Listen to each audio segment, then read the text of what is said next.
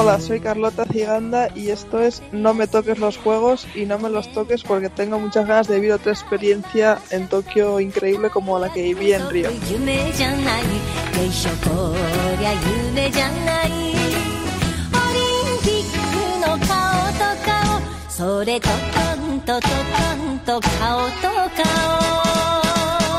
Pues sí, ella es Carlota Ciganda, golfista, de las mejores del mundo, concretamente la única europea entre un ejército de asiáticas y americanas y una de las mayores pegadoras del mundo. Destroza la bola desde el tee de salida. Me gusta que no se esconde, la verdad. Le preguntan por los juegos y dice que es posible ser eh, campeona olímpica, así, directa, como sus drives. Así que nos toca soñar con ello. Carlota Ciganda Machiñeña, muy buenas. Hola, ¿qué tal? Antes eras la sobrina de Cuco Ciganda, es jugador y entrenador de fútbol. ¿Qué tal si ganas el oro olímpico y Cuco pasa a ser el tío de Carlota, la campeona olímpica? Bueno, pues la verdad que sería un sueño. La verdad que ganar una, una medalla sería algo increíble y obviamente se puede y con, con muchas ganas de ir a Tokio y, y, de pelear por ese, ese oro olímpico. No te escondes, ¿eh? Dices que puedes serlo, que tú te ves con opciones de, de ser campeona olímpica. Sí, yo creo que sí. Al final, cada semana jugamos torneos y son 144 jugadoras. Las Olimpiadas son 60, con lo cual hay menos jugadoras, más probabilidades. Obviamente, solo las tres primeras consiguen medalla. Pero bueno, con los últimos años que estoy haciendo y, con los torneos que estoy jugando, sí que creo que es una, una opción. Luego repasamos tu carrera, esos últimos torneos, eh, algunos triunfos, mucha regularidad sobre todo, y vemos con datos por qué estás entre las candidatas a esas medallas olímpicas, por lo menos entre las que pueden soñar con, con ello. Pero antes tengo que, preguntarte por la actualidad. Eh, el coronavirus está en boca de todos, el COI ya ha dicho que de aquí a tres meses decidirán si hay juegos, eh, de momento creen que todo apunta que sí, no seamos alarmistas tampoco, pero la psicosis ya está en marcha y vosotras las golfistas ya habéis sufrido el virus, porque os han suspendido la gira asiática que vais a jugar ahora, ¿no? Pues sí, sí, la verdad que ha sido una faena porque a principios de año pues empezamos jugando en Tailandia, Singapur y en China y primero cancelaron el torneo de China y luego una semana antes de ir a Tailandia nos mandaron un email y la verdad que, que nada, decidieron cancelar los, los dos torneos de Tailandia y Singapur y bueno, pues un poco con pena, pero al final yo creo que la salud es lo más importante y obviamente no quieres arriesgarte a ponerte enferma y, que te coja el virus este porque como se puede ser es bastante serio y está causando muchos problemas. Eres la primera deportista con la que hablo de, de, este tema y más después de esa entrevista que ha dado Dick Pound, uno de los miembros, bueno, el miembro más veterano del Comité Olímpico Internacional, diciendo ese plazo de, de tres meses y alertando y alarmando un poquito a, a todo el mundo. ¿Tú tienes miedo al coronavirus? ¿Tú eh, tienes miedo a, bueno, a viajar? Estás continuamente viajando, pero a viajar por el mundo y a, y a contraer esto que, que, según mucha gente, no deja de ser una simple gripe de la que el 98% de la gente la supera sin problema, aunque la contraiga. Hombre, yo creo que yo, o sea, es algo complicado. Yo, o sea, al principio sí que sí que pensaba ir a Tailandia y Singapur porque no, no sentía que había tantos casos en esos países, pero como tú dices, viajamos tanto que el problema es, yo creo, los aeropuertos, los aviones, eh, la gente que viaja, no sabes de dónde viene, no sabes a dónde va. Entonces ahora un poco sí que sí que lo estoy pensando, porque al final es tu salud y si no tienes salud, pues no puedes hacer mucho pero yo creo que, al final se tomarán pues las medidas que hayan que tomarse, lo van a estudiar todo bien porque las Olimpiadas al final tienes gente de todo el mundo, entonces yo creo que al final decidirán lo, lo que sea lo mejor, pero bueno, ojalá haya juegos porque es una experiencia increíble. Eso es lo que ha dicho precisamente este miembro del COI, que según todo lo que saben hasta ahora, os mando un mensaje a los atletas que estaréis en Tokio, que todo indica en este momento que los Juegos se van a disputar con, con normalidad y os pide que os mantengáis centrados en vuestro deporte y que el COI eh, no os va a mandar a ninguna situación de pandemia ni, ni a ningún sitio donde haya, donde haya una epidemia. Así que bueno, dejamos ese tema y nos centramos, como siempre, en este No me toque los juegos, en conocer a nuestros deportistas, a nuestros grandes deportistas, candidatos a medalla en los próximos Juegos Olímpicos. ¿De dónde viene Carlota Ciganda? Creo que de un pueblo navarro y muy orgullosa de ello. Sí, sí, la verdad que, bueno, soy de, de La Reinzar, que es un pueblo en el valle de, de Ulzama, en, en Navarra, cerca de Pamplona y sí, allí, allí he vivido toda mi vida hasta los 18 años, que luego decidí irme a, a Estados Unidos, pero la verdad que nada, me encanta de donde soy, la zona de, del Valle de Ulzama es, es muy bonita, eh, en verano la verdad que hay pues eso, muchos árboles, mucha tranquilidad, mucho monte, toda mi familia está allí, tenemos ahí un campo de golf que ahí es donde empecé a jugar con mi padre y la verdad que es una vida muy tranquila de la que me estoy muy orgullosa, me, me encanta y bueno, soy yo y la verdad que, que me encanta ir allí en verano y en navidades y cuando puedo siempre me escapo. Sé que vuelves siempre que puedes, porque bueno, tu carrera la has construido en, Estados Unidos, juegas el, el, circuito americano, pero siempre que puedes, bien que vuelves para, para casa. Y siempre deportista. Creo que al principio fútbol sala y la mejor de un equipo mixto lleno de chicos. Bueno, sí que de pequeña estaba mucho sí, con mi hermano, con mi primo, con chicos, sí que empecé a jugar a fútbol, jugado mucho al pádel, al tenis, a natación, a correr montes, ha hecho de todo, mucho deporte la verdad que lo llevo en, en, la sangre y en la familia y es algo que, que, me encanta. No, no entiendo la vida sin el deporte y, y sí, desde pequeña pues he competido mucho, he jugado mucho y al final pues me decidí por el golf. Hablan, por cierto, de que dabas 150 toques con el balón siendo bien pequeñita. No sé si será para tanto o alguno exagera. Bueno, yo creo que tantos, tantos igual no, pero sí, sí que se me da bien el balón. Y el frontón también. Y hablabas de ser competitiva y creo que todavía sigues machacando a tu pobre padre cada vez que jugáis al frontón. Sí, sí, la verdad que el frontón siempre me ha gustado y allí en los pueblos pues tenemos frontones y, y bueno, pues solíamos ir a jugar ahí a las tardes cuando éramos más pequeños y sí, con, con mi padre he jugado mucho, mi padre jugaba muy bien y la verdad que, que me costó ganarle, o sea, no sé a qué años empecé a ganarle, pero me acuerdo que hasta los 11, 12 años él me, ganaba partidos, así que yo intentaba ganarle y luego, sí, ya digo, con mi hermano que es mayor, con mi primo que también es como un hermano, pues hemos jugado ahí mucho y siempre en la calle corriendo y mucho deporte. Siempre tengo esa duda, Carlota, eh, yo que tengo un hijo bien pequeñito, si cuando haga deporte con él le tengo que dejar ganar para eh, que crezca su confianza y demás, o al revés, le tengo que apretar hasta que me consiga ganar por sus méritos propios. Yo creo que hay que apretar, hay que, sí, ¿no? hay que dejar ganar a nadie. Sí. Bien, bien, me gusta. Como todos los deportistas, competitiva al límite. No sé si de ahí del frontón habrás sacado esa potencia que tienes eh, con el driver y, y, para ser una de las grandes pegadoras del circuito. Bueno, yo creo que todo te ayuda. Yo creo que el hacer cuantos más deportes hagas de pequeña, más, más habilidades coges. Eh, obviamente el frontón yo creo que es un movimiento no parecido, pero sí que hay cosas que se parecen al golf, con lo cual yo creo que esa velocidad, ese, el pegarle tan fuerte sí que viene un poco de ahí. Y luego de pequeña siempre jugaba con mi padre, con sus amigos, con hombres que le pegaban fuerte a la bola y bueno, quería pegarle igual que ellos y yo creo que intentaba hacer eso y lo más rápido que, que podía en ese momento. Yo creo que eso también pues me ha ayudado en, en mi carrera. A eso voy, al golf, porque me hablan de papá Ciganda y sus amigos jugando una vuelta y detrás una niña de apenas cinco años con su hierro 5 dándole como podía la bola. Sí, así es. Yo iba, estaba mucho con mi padre de pequeña y bueno, me iba al campo con él y él jugaba con sus amigos, yo iba con un hierro 5 detrás, pegaba algún golpe de vez en cuando y, así es como empecé en, en con, con cinco años creo que ya asustabas con tu potencia y con tu precisión siendo de peque peque, que hasta ellos mismos se sorprendían y decían, madre mía, cómo viene la niña.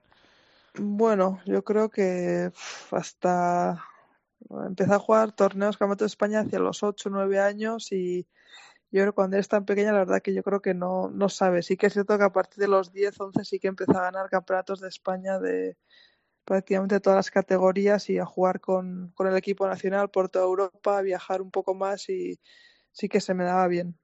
Imagino que, que, papá evidentemente estará muy orgulloso de, de a dónde ha llegado esa peque que, que, iba con su hierro 5 y además creo que es de lágrima fácil. Como ganes ese oro olímpico salimos de Tokio todos en canoa, ¿eh? Sí, sí, sí. No, mi padre y yo la verdad que somos, nos emocionamos enseguida. Nos, nos gusta mucho el, sí, el deporte y cuando vemos que alguien gana o suena el himno de España o la bandera de España o gana algo, Rafa Nadal gana, o sea, nos, nos emocionamos porque somos así, de llanto fácil y yo creo que lo vivimos mucho y, y así, así somos. Ay, que ya has nombrado a alguien por quien te voy a preguntar ahora, pero vamos con otra figura muy importante y clave en tus inicios. ¿Quién es Rogelio Echevarría? ¿O quién era? Sí, pues Rogelio ha sido mi, mi entrenador durante, fue eh, durante 20 años. Yo empecé a jugar a los 5 años y él era el, el entrenador en, en, el club de golf Uzama y bueno, pues empecé dando clases con él la verdad que era como un, un segundo padre para mí. Estado con él, estuve con él mucho, mucho tiempo y al final pues fue, fue duro porque tuvo un, un cáncer de páncreas y hace cinco años pues murió y la verdad que, me costó mucho. Estuve ahí un año y medio sin entrenador y al final decidí que necesitaba alguien, necesitaba una guía porque estaba un poco perdida, pero Rogelio es el que, el que me ha enseñado, el que me ha iniciado en esto y la verdad que muy, muy agradecida. Y yo creo que allá donde esté Rogelio estará esperando a que Carlota Ciganda gane un grande o una medalla olímpica y no sé, incluso mire al cielo y se lo dedique. Sí, no, por supuesto, por supuesto que está siempre en mi presencia y cada vez que, que juego en un torneo gano me acuerdo mucho de él. Muy bien. Y un último nombre, lo has nombrado tú, Rafa Nadal. ¿Qué me dices de ese nombre? Uf, Rafa Nadal, pues yo creo que es eh, el ejemplo perfecto de, pues de un deportista, de, de persona. Eh, me encanta esa lucha, esa garra que tiene eh, cuando juega dentro de, la cancha y la verdad que pues el respeto que tiene hacia, hacia sus oponentes, eh, cómo, cómo, habla de ellos, cómo, cómo les respeta. Yo creo que es un ejemplo a seguir tanto dentro como fuera de la pista. Y, y bueno, pues yo creo que lo ha demostrado, que esté tanto tiempo ahí arriba eh, y que siga dando dando esos resultados y compitiendo así yo creo que es, es, es, increíble. Yo creo que la fuerza mental que tiene no hay, no hay nadie como él en el mundo. Creo que ha quedado claro que eres fan absoluta, pero además has sido muchas más cosas. Rival de golf, eh, compañera de cenas, habéis tenido bastante relación. Sí, sí que he tenido la suerte de estar con él eh, alguna vez y sí, estuve en, en Mallorca, estuve jugando un par de veces, eh, había un programa que se celebraba con él y, y José María Lazábal y bueno, tuve la suerte de estar invitada y sí que es cierto que jugué un par de veces con él, es muy competitivo, la verdad que, que, juega muy bien. Y luego, pues sí, sí que he tenido la suerte de cenar eh, a su lado y bueno, preguntarle pues todo tipo de preguntas. La verdad que es un chico muy, muy humilde, me pareció, y muy, muy normal, muy, muy buena persona. ¿La mejor pregunta que le has hecho en esas cenas? Eh, sí que me acuerdo que alguna vez sí que le, le preguntaba pues de cuánto entrenaba o qué, qué, importancia le daba al descanso, al entrenar, y él mismo me decía que obviamente hay que entrenar mucho, pero que muchas veces eh, el descansar un día o el descansar unas horas pues puede ser mejor que, no sé, que 20, 30 horas de entreno, y eso se me quedó grabado, porque yo creo que hoy en día es todo el mundo entrenar y más y más y más y más, y te olvidas un poco de ese descanso que al final, si no descansas, pues puedes te puedes saturar un poco y eso sí que lo tengo un poco grabado. Lo que llaman el entrenamiento invisible, ¿no? El descanso, la recuperación es. y, y, muchas y muchas otras cosas. Imagino que ese eso es, el, es el, mejor consejo que, que, te ha dado, ¿no? ¿O cuál es el mejor consejo que te ha podido dar Rafa? Sí, sobre todo viniendo de él, viniendo de él de una persona que, que ha trabajado tanto, que, que es tan fuerte mentalmente y que, o sea, que ha ganado tanto. O sea, yo creo que, que si todo lo que él diga, yo creo que siempre se puede aprender y, bueno, y aplicarlo un poco en tu deporte o en tu entrenamiento mental o, en lo que sea. Entonces, yo creo que es importante siempre escuchar de los mejores si puedes y luego intentar aplicarlo pues a, a tu a lo que tú haces. Bueno, que estamos loando aquí a don Rafael Nadal Parera, pero Carlota Ciganda le gana al golf. ¿eh? Por muy bien que juegue Rafa, eh, le das y le das duro y le pegas mejor que él desde, desde el tee de salida, seguro. Bueno, eh, la verdad que no me acuerdo. Cuando jugamos, eh, yo sí que recuerdo que él, o sea, muy competitivo, igual que al tenis, y, y le pegaba bastante bien. O sea, bola así baja, eh, es capaz de, de, ponerle espina a la bola, aprovechando alrededor de green, patea bien. O sea, la verdad que me sorprendió para bien. No te cuento mi experiencia con un palo de golf, eh, Carlota, porque solo he ido un par de veces y recuerdo que el profesor se sorprendió, sinceramente, de que no hubiese jugado nunca porque le pegaba medio bien con el hierro que me puso en las manos, por lo menos le daba la bola, salía más o menos recta y demás. Joder, seguro que no has eh, jugado nunca. Luego ya fuimos al pati a, a, pegar unos pads y te prometo que la dejaba más lejos de donde empezaba. Es decir, yo la tocaba y en vez de acercarla al hoyo, la alejaba del hoyo. O sea que... Es complicado, es complicado. Hace falta tiempo y paciencia te prometo que la dejaba más lejos del hoyo de, de cómo me la había encontrado. Pero bueno, mm. hablemos de ti, de tu juego, que ese sí que es bastante mejor. La cabeza, la cabeza, Carlota. En un deporte individual como el golf, eh, solitario, siendo tan difícil, que exija tanta precisión, no sé, pinta decisiva esa cabeza. Sí, yo creo que la cabeza es, es lo más importante en el golf, en la vida, en el deporte, en todo Eh, al final puedes tener una buena técnica, puedes jugar bien, pero si luego de cabeza no estás bien es, es complicado. Yo creo que para estar bien es importante tener un buen entorno, rodearte de buenas, de buena gente. Yo la verdad que tengo mucha suerte con mi familia, que siempre están ahí apoyándome, siempre me animan, eh, siempre están ahí para lo que necesite. Tengo buenos entrenadores, tengo a Jorge Parada, que llevo con él cinco años y me está ayudando muchísimo tengo entrenadores físicos, tengo, o sea, yo creo que el entorno es, es la clave para, sobre todo para un deporte tan individual como es el golf, para estar ahí bien cada semana o cada torneo. Pero ya eh, en un momento decisivo, en un momento concreto, no sé, a punto de pegar el pad que te puede dar eh, la victoria en, en, un gran torneo, ¿qué se piensa? ¿Qué se le pasa a uno por la cabeza antes de, ejecutar ese último golpe? pues yo, yo, creo que cuando mejor juegas eh, estás tan en el presente, estás pensando en ese, en ese pad que tienes delante que yo creo que no, no piensas en nada más. Obviamente cuando las cosas no van bien es porque te preocupan otras cosas o piensas en cosas externas, expectativas o lo que sea y es cuando, cuando fallas. Pero yo creo que cuando estás ahí metida y, jugando bien y las cosas salen bien es porque estás ahí en el presente pensando en ese golpe que tienes delante, en intentar hacer lo mejor posible. Yo creo que no, no hay mucho más por, por la cabeza. El juego del golf se puede dividir, digamos, en, tres fases. El, juego largo con, ese driver del que hablábamos desde, desde el tee de, salida, el medio más o menos con los hierros y el corto con ese approach, ese pad del, del que hablabas antes. Empecemos por lo muy bueno. Eh, seguramente todas las jugadoras del mundo envidian ese driver de Carlota Ciganda, ese primer golpe desde el, desde el tee de salida que vuela y vuela y vuela y parece que no cae nunca. Sí, sí que es cierto que tengo la suerte de pegarle fuerte a la bola. Eh, también es cierto que, cada, que cuanto más fuerte le pegas, más te desvías. Eh, y eso obviamente no es bueno, pero bueno, sí que siento que los últimos años con el drive he hecho un buen trabajo con, con Jorge, mi entrenador, y la verdad que estoy cogiendo más calles, pegándole más recto, pegándole fuerte, con lo cual eso sí que te da una ventaja porque luego te quedan golpes más cortos hacia el green. Cuanto más corto sea el golpe hacia el green, se supone que más cerca la vas a dejar de bandera y cuanto más cerca la dejes, más probabilidad de meter ese pad. Con lo cual sí que sí que siento que estoy haciendo un trabajo bueno. Eh, de tía green diría que soy lo más sólida. Eh, lo que mejor hago, el approach y el pad creo que se puede seguir mejorando, pero bueno, estamos en ello y, y yo creo que ahora mismo pues el juego está bien y, y hay que seguir un poco mejorando todo. O sea, que diríamos que Drive y Hierros muy bien en lo que es Carlota, eh, ese approach, ese pat, ese juego corto donde al final se decide todo, hay que seguir trabajando.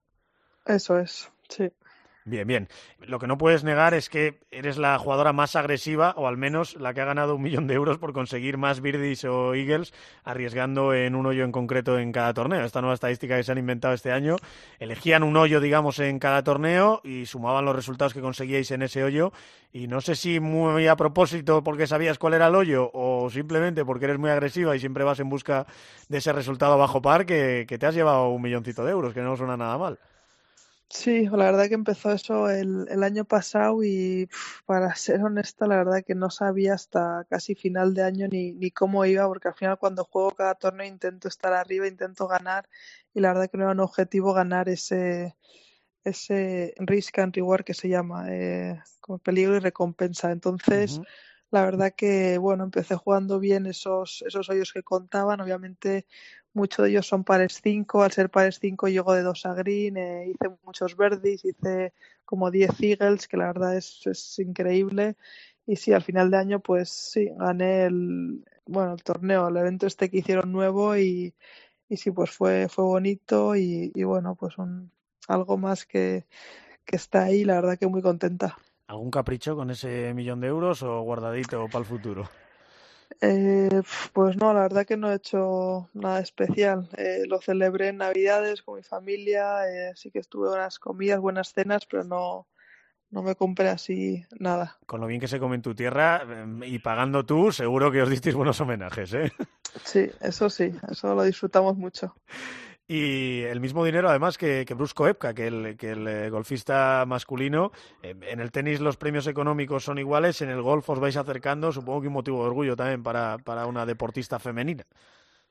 Sí, eso fue especial porque era el mismo premio para los hombres que las mujeres, con lo cual es una iniciativa muy buena. Y, y, bueno, en el golf pues todavía la verdad que los premios no se asemejan a los hombres. Sí que es cierto que es uno de los deportes que se puede vivir muy bien, pero los hombres ganan bastante más. Y, y bueno, es al final yo creo que es lo que hay, es lo que, lo que vende yo creo y, y bueno, pues no, no, no me quejo, la verdad que con tal y como van las cosas se puede vivir muy bien del gol si juegas bien y, y tengo mucha suerte. Venga, vamos a pensar en eh, clave olímpica. ¿Te parece que repasemos tu palmarés y soñemos con Tokio? Vale. Venga, allá vamos. Hello, hello, hello. 掴むことを Hello, hello, hello. 探しますが Hello, hello, hello. 依然どこかで Hello, hello, hello. お会いしましたか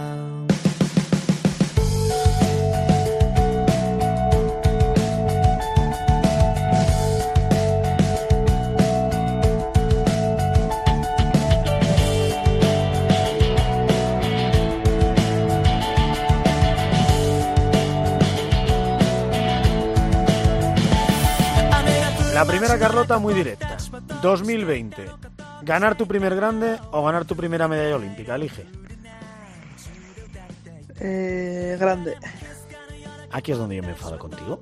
Y te explico por qué. Yo tengo una pelea desde hace muchos años que creo que los Juegos Olímpicos deben ser lo más grande para cualquier deportista que vaya a esos Juegos. Por eso yo siempre he considerado que el fútbol, por ejemplo, que ni siquiera van los mejores jugadores del mundo, sino que van sub-23 la mayoría, eh, no debería ser olímpico. Y tengo muchas dudas con el tenis y el golf, dependiendo, pues eso, lo motivados o no que estén con los juegos los distintos golfistas. Convénceme para decirme que estoy equivocado y que el golf eh, debe estar en los juegos y por supuesto se lo merece y demás.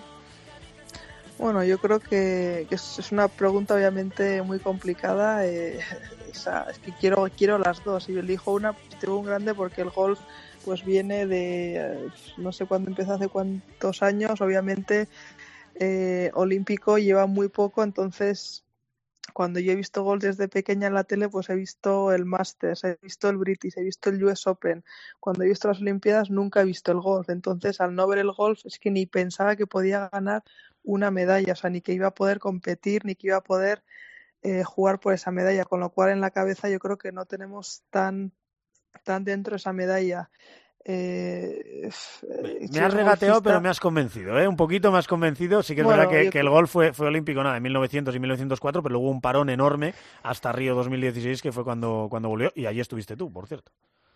Eh, llevo jugando a golf 20, 25 años y en 25 años yo me he visto, pues eso, eh, las, los Masters de Augusta, he visto a Tiger, he visto muchos British, he visto, o sea, todos los grandes y obviamente las, o sea, las Olimpiadas también las he visto y claro que ganar una medalla es algo espectacular y, y, jugar por tu país poner algo más grande, pero como golfista no lo he visto eso durante mis 20 años porque obviamente el golf no era olímpico, el golf lleva siendo olímpico los últimos cuatro años, ahora, o sea, me encantaría ganar esa medalla, pero como golfista yo creo que un grande es algo, no sé, es, es, bueno, no sé. Me doy por convencido, venga, me doy por convencido. ¿Qué recuerdas de, de esa anterior experiencia olímpica? Porque eh, recordemos que ya estuviste en, en Río 2016. Eh, la verdad que lo que lo que me acuerdo es una semana increíble. Me fui con mi hermano, eh, fuimos a ver muchísimos deportes, estuvimos viendo, le vi ganar a Rafa Nadal la medalla olímpica con Mar López, o sea, yo estaba allí llorando, la verdad que fue increíble, súper emocionante. Eh, vimos el baloncesto, a las chicas, a los chicos la final contra Estados Unidos, eh, Carolina Marín, badminton, eh, o sea, intenté ir a muchísimos deportes, conocer ahí gente, la verdad que fue una experiencia, o sea, más que el golf en sí era más, pues eso, conocer gente, ver otros deportes. Y a mí me encanta el deporte, entonces yo creo que estaba ahí en una, en una nube, o sea, conociendo a los mejores deportistas del mundo, viéndoles competir, fue, una semana increíble en la Villa Olímpica, la verdad que muy buen recuerdo. Eso sí que es disfrutar una, una, experiencia olímpica. En cuanto al golf, bueno, empezaste el primer día cuarta, solo dos golpes del oro, estando ahí muy, muy, muy arriba, pero luego acabaste trigésimo novena a 22 golpes nada menos de, del oro. ¿Ese eh, sueño olímpico acabó en pesadilla o te sirvió para aprender mucho? Bueno, eh, era la primera vez y yo creo que era, iba un poco más a disfrutar de la experiencia que, o sea, no, no iba, no era que no quería ganar, obviamente siempre quieres ganar, pero yo creo que estaba contenta de estar ahí y de estar, me apetecía mucho ver otros deportes, ver a otros atletas, eh, lo que hacían, cómo jugaban, cómo competían. Y yo creo que no me centré en mí misma al 100%. Obviamente este año las cosas son diferentes porque sí que, sí que siento que puedo estar ahí arriba y bueno, iré más al golf. Me gusta, me gusta que vayas ahí concentrada en, en pelear por, Sí. esa, por esa medalla olímpica. Tú además ya sabes lo que es ganar, porque bueno, con 17 años campeona del, del British Amateur, es decir, de, de un grande en categoría amateur, en tu primer año en el, en el circuito europeo, la número uno, o sea, la mejor siendo rookie, campeona del mundo con España, campeona de un par de, de Solheim Cups, que es la, la Ryder Cup femenina. Bueno, has ganado mucho y desde muy joven, sabes de lo que hablas, vamos. Sí, la verdad que la carrera que he tenido ha sido buena. Sí, sí que he ganado mucho y como dices, pues las Solheim sí que son torneos muy bonitos que juegas por Europa. Cuando ganamos por España, el International Crown también fue muy especial. Obviamente los torneos en la LPG ganar en Corea fue increíble y, y bueno, sí que tengo un currículum bueno, pero bueno, eso es todo pasado y ahora hay que ir a por más. Bien, esa frase sí que me encanta. Siempre queréis más, los grandes campeones. Eh, un palo o una zanahoria, si me lo permites, porque hay que dejar bien claro que en tu deporte es dificilísimo eh, eh, ganar y más aún en, en, el gol, porque claro, estando entre las mejores del mundo, rematar es lo más, lo más difícil. Hablas de ese título en el, en el Ladies PGA, nada menos que dos en 2016, pero claro, no ganas desde entonces, desde, desde 2016 han pasado cuatro años y eso sí, coleccionas top tens. Siempre estás entre, entre las mejores, aunque te cueste ese remate final. Sí, sí que es, ha sido una pena estos años eh, el no haber ganado algún torneo más porque sí que siento que he estado ahí arriba. Eh, por una cosa o por otra, pues no, no han salido las cosas, pero sí que siento que el estar ahí arriba cada semana, muchísimos top ten, pues yo creo que eso, eso es lo que te va a hacer que una semana pues llegues y, y ganes. Yo creo que cuanto más arriba estés más veces, más fácil es, es ganar. Y, y bueno, yo creo que tengo que seguir haciendo las cosas igual y la victoria va a llegar. De hecho, si miramos eh, solo los cinco grandes, los, los, mayors, de los grandes torneos de- del golf, eh, llevas cinco top ten en los últimos nueve majors, así que está claro que eres muy regular en el, en el momento de la verdad. Y tengo aquí delante el ranking mundial, y si lo miro, solo veo asiáticas, 10 entre las 15 primeras, sobre todo coreanas, algunas estadounidenses, una canadiense, una australiana y Carlota Ciganda en el eh, número 16. Hmm, Sí, hoy, hoy en día la verdad que las coreanas es una pasada, eh, lo buenas que son. Hay muchas buenas y luego cuando las buenas no son tan buenas vienen más y la verdad que, que tiene ahí un tour coreano y, y bueno, pues lo hacen muy bien, tiene buen ritmo, tienen buena cabeza, no, la verdad que no sé, no sé lo que es, son máquinas y bueno, yo estoy allá arriba, así que el año pasado me metí entre las 10 primeras, ahora creo que estoy la 15, la 16 eh, sí que me gustaría acabar el año entre las 10 primeras y, y bueno, seguir ahí arriba, seguir ahí arriba cada semana dándome opciones y yo creo que la victoria llegará. Para darle el mérito que se merece a Carlota, la siguiente europea no aparece hasta el puesto 25, nada menos. Y, esas coreanas de las que hablaba, seis en la élite más absoluta y han ganado tres de los últimos cinco grandes, sobre todo dos, la número uno del mundo, Jin Jong-ko. Si te pido tres rivales, solo tres, para ese podio olímpico, ¿a quién me nombrarías? Las tres más potentes. Eh, diría Invi Park, Jin Yang Ko y, uf, y Brooke Henderson. Me has dicho dos coreanas y una canadiense. Y Sí. añadimos a Carlota Ciganda y a Zara Muñoz y todos contentos. ¿Qué te parece? Peleando el, el último domingo Eso es. en la, en la última vuelta de esos 18 hoyos por las tres medallas olímpicas. A los Juegos van solo 60 jugadoras, lo decías antes, menos de lo normal en, en vuestros torneos, y con un límite además de cuatro de cada país. Así que, por ejemplo, solo van cuatro coreanas, un consuelo. Sí, la verdad que eso, eso no nos viene bien porque si no se lo llevan todo.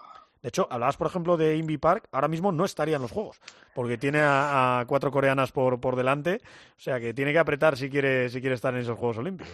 Nah, tranquilo, tranquilo que estará. Sí, es la que ganó los Juegos Olímpicos hace cuatro Lo años, acaba sí. de ganar acabo de ganar un torneo en, en Australia y, y, te digo yo que en cuatro o cinco meses se mete rápido. Es precisamente la que te ha echado al puesto de 16. Decías que no sé si estabas 15 o 16, pues la que te ha bajado vale. al 16 ha sido Invi, vale. que, que, justo ya te acaba de, de, de, pasar. Te he oído un par de veces, y lo has dicho también en la, en la presentación, pero repítemelo otra vez, que me gusta mucho oírlo. Repíteme que Carlota Ciganda puede ser campeona olímpica.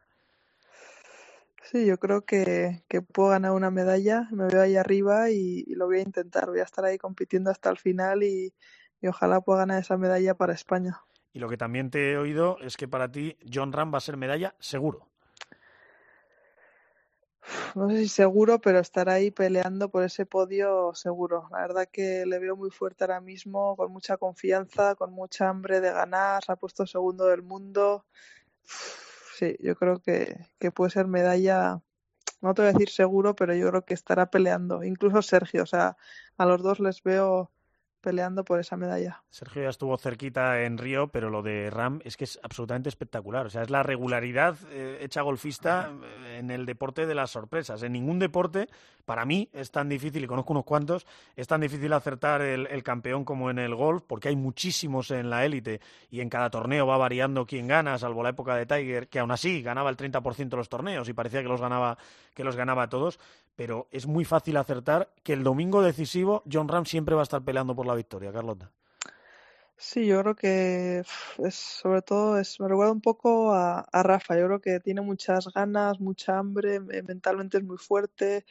El tío se lo cree que puede estar ahí y yo creo que bueno no tiene no tiene prácticamente debilidades. Al drive para lo fuerte que le pega le pega bastante recto con los hierros también lo hace muy bien, coge muchos rines y pateando, pateando es bastante sólido, con lo cual a todo eso si le añades las ganas que tiene, el hambre que tiene, pues yo creo que es lo que le hace estar ahí cada semana peleando, eh, número dos del mundo, es, es increíble, es una maravilla y yo creo que se va a poner número uno este año.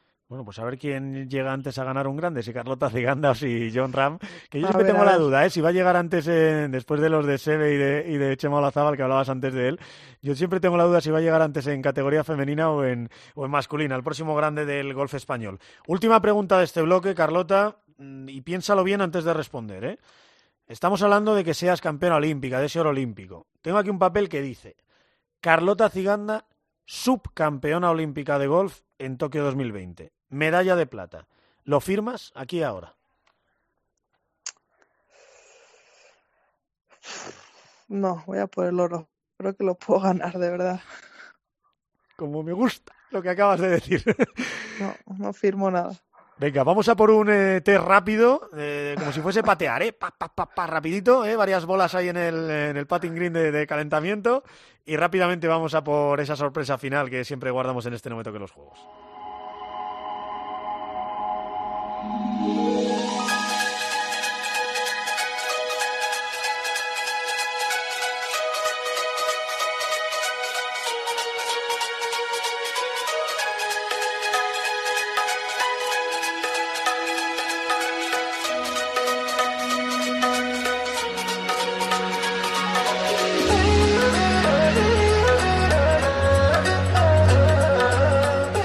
La primera vez que competiste en golf, de peque peque. Con ocho años en el Campeonato de España Benjamín en, en, Huelva. La primera medalla o trofeo que ganaste, y sobre todo me interesa si aún la tienes, que yo soy muy romántico de esto. Pues me acuerdo del primer campeonato de España que gané y yo creo que, que sí que está la, está la copa en casa, sí, sí, la tengo. Bien, bien. Alguien te dijo, anda boba, que de esto del golf no se vive, con o sin insulto, ¿eh? Eh, pues la verdad que no, no, no recuerdo ningún comentario así, pero posiblemente, no lo sé. Bueno, entonces eres de las que has seguido estudiando, ¿eh? Por lo menos lo intentaste con sociología, aunque al final tuviste que dejarlo por, por tu carrera de golf. Eh, hablas de que te encanta el deporte, de que siempre has visto mucho. ¿Tu primer recuerdo olímpico? La primera vez que dices, yo me senté ahí a ver la tele y recuerdo que vi, no sé qué. Sí, o sea, lo que tengo recuerdos limpias es de verlo en casa con mi padre y me encantaban los, los 100 metros, eh, todo atletismo. O sea, cuando pienso en Olimpias pienso siempre en atletismo, en, gimnasia, en, o sea, es un poco en, en lo, que, lo que más he visto y es un poco los deportes que, que pienso. Por algo son junto a la natación los, los deportes el rey, digamos, los reyes de, de- de los juegos. Sí. Ya entonces decías, yo voy a estar ahí. Mira que el golf no era olímpico, con lo cual era difícil, pero, pero yo me voy a estar peleando con los mejores del mundo por, por grandes eh, torneos como este. Pues, o sea, me, me hubiera encantado poder decirlo, pero obviamente no lo decía porque el golf, o sea, decía, qué pena que el golf no está ahí, obviamente porque desde, como has dicho, en 1900 o 1904 no había, no había sido olímpico, pues obviamente yo pensaba que el golf no iba a ser, con lo cual es algo que, o sea, sí que lo soñaba, pero era a la vez difícil porque no había opción, no había, el golf no era olímpico. Vale también esa frase de ojalá fuese olímpico el golf, esa niña soñando con ello y que aquí tiene su segunda oportunidad para, para hacerlo realidad. Esta es muy importante, Carlota, porque esta es la que marca de verdad si estáis pensando en, en los Juegos Olímpicos y sabéis todo de ellos. ¿Qué día vas a ganar ese oro olímpico? El día ¿Qué día? Eh... Uf, Te ayudo un pues poco no hacia el final de los es, en, Juegos. es en agosto, es en agosto. Eso es, agosto, porque primero van los chicos con sus cuatro días de competición y luego las chicas con vuestros cuatro días de competición. Hacia el final de los juegos. Terminan el 9, pues yo le restaría. O sea, el, to- el torneo, el torneo creo que es de miércoles a sábado, el sábado creo que y si el domingo 8 de terminan. agosto. Bien, bien, Pues Carlota. el bien, domingo bien, sería 9 de agosto. Bien. bien, bien, pues tú terminas el sábado, el 8 de agosto, como tú dices, o sea que perfecto. Sí. ¿Qué titular quieres leer ese 8 de agosto de 2020 en la portada de marca, que son colegas? Pues Carlota Ciganda gana el oro en Tokio. ¿Y el doblete? ¿Puede ser? ¿Un doblete de medallas eh, Carlota Ciganda Zara Muñoz? O sea, sería increíble, lo veo complicado, pero sí, o sea, sería eso sería soñar mucho. ¿Alguna promesa, por cierto, si, si ese titular se cumple? Se premia la originalidad, ¿eh? Uf, buah. Mm, Dímela tú, lo que quieras. No, no, no, hombre. No te voy a meter yo en ese jardín, métete tú solita. No, la verdad que no lo sé, es algo obviamente pues difícil pero posible, entonces ojalá, ojalá pase y tanto si gano yo incluso, o sea, Zara consigue una medalla para el golf español sería algo espectacular. Y lo contrario, y es el único momento en el que nos ponemos serios en esta entrevista, eh, ¿qué harías si, no suele pasar en tu deporte, eh, pero, pero os lo pregunto a todos, ¿qué harías si a quien te quita esa medalla olímpica eh, luego le cazan dopado y se demuestra que, que era un tramposo, o una tramposa en este caso? Bueno, pues sería, sería bastante triste, o sea, yo creo que en el golf, bueno, sí que puede haber casos, pero yo creo que es un deporte bastante limpio, pero pues sería, sería triste. Muy triste. Como triste es el dopaje siempre en el deporte, pero alegre. Y con sonrisas es como queremos terminar este No me toque los juegos. Prepárate que viene lo bueno de verdad, Carlota.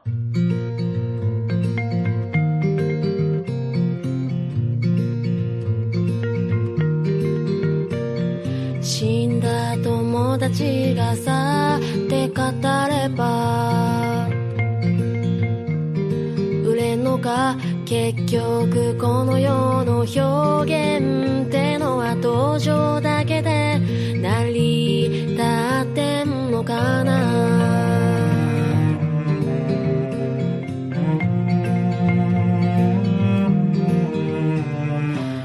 Son las preguntas especiales, Carlota, las preguntas clave de este No me toque los juegos, las que de verdad tienen mérito.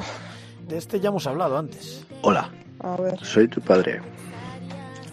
¿Recuerdas por qué te echaba de los campos de golf? Anda, anda, que papi te echaba de los campos de golf. A ver, ¿qué pasaba? joder, pues, pues nada, me cabreaba, me quería jugar bien, no me salía el golpe que yo quería, me enfadaba y nada, me mandaba a la casa club y yo me iba llorando con mis palos a la casa club. Creo que se te escapaba algún taco que otro y a papá no le gustaba, que el campo hay que respetarlo. También, también. La segunda también va sobre ese carácter potente, carácter navarro que tiene Carlota Ciganda. A ver quién más pregunta. Hola, soy Íñigo, el hermano de Carlota.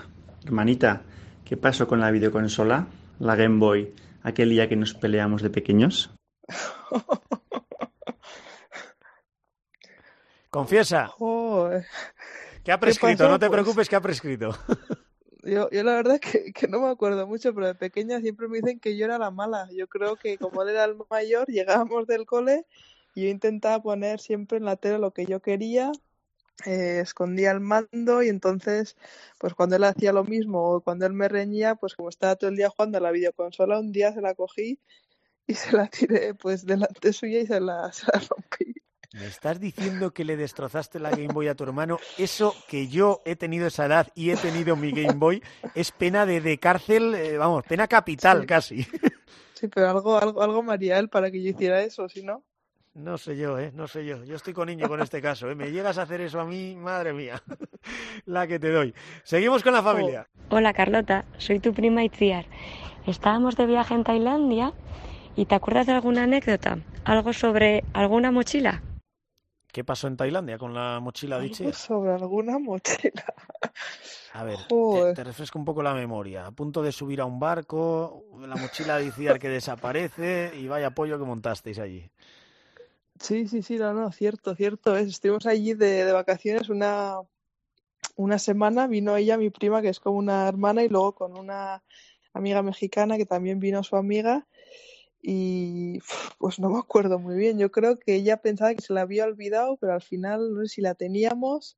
No, se- Eh, creía que se la habían robado. eh, Os pusisteis a pedir a la seguridad, las cámaras, que mirasen Ah, vale, todo, vale. que no sé qué, Sí. y al final Y la había, la había estaba en el cogido, barco. la había cogido un Sí. empleado y la había metido en un armario del Sí. barco. Claro, estaba por ahí perdida la pobre, pero el pollo que montaste debía ser, Sí, debía no, ser no, no, pequeño. es cierto, eh, es cierto porque sí que es verdad que, que llevábamos a dos personas en el, en el barco y ellas la guardaron y entonces ella se puso histérica, ¿dónde está? ¿Dónde está? ¿Dónde está?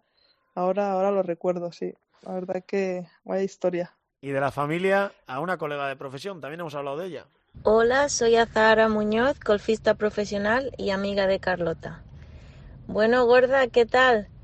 Que nada, nos conocemos desde pequeñas, hemos jugado en el equipo nacional juntas, hemos ido a la Solheim juntas, hemos ganado el mundial por equipos juntas, hemos ido a las Olimpiadas juntas, pero creo que hay una cosa que siempre nos tendrá unidas, aparte de eso, que es el día de mi boda. ¿No te parece? Un besote. ¿Por qué crees que Carlota, digo que Zara se acuerda del día de su boda?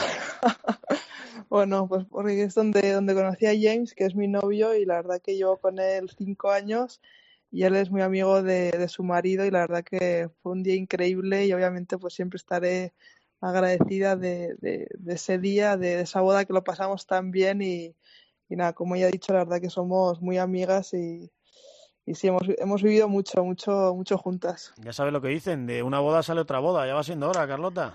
Ya, ya, bueno, no hay, no hay prisa, pero ya, ya, te- ya tendrá cuando tenga que llegar. Te cuento mi experiencia que es muy similar. Eh, yo, eh, afortunadamente, me he casado con la mejor amiga de la mujer de mi mejor amigo. Es decir, también un cuarteto de Oh. estos y, y no salió de la boda porque, porque salió parecido, un poquito antes simplemente, pero vamos, una historia muy similar a, a la tuya, así que nada, le debemos mucho. Tú a Zahara y, y yo a, a Machus, la mejor Así amiga de, de mi mujer.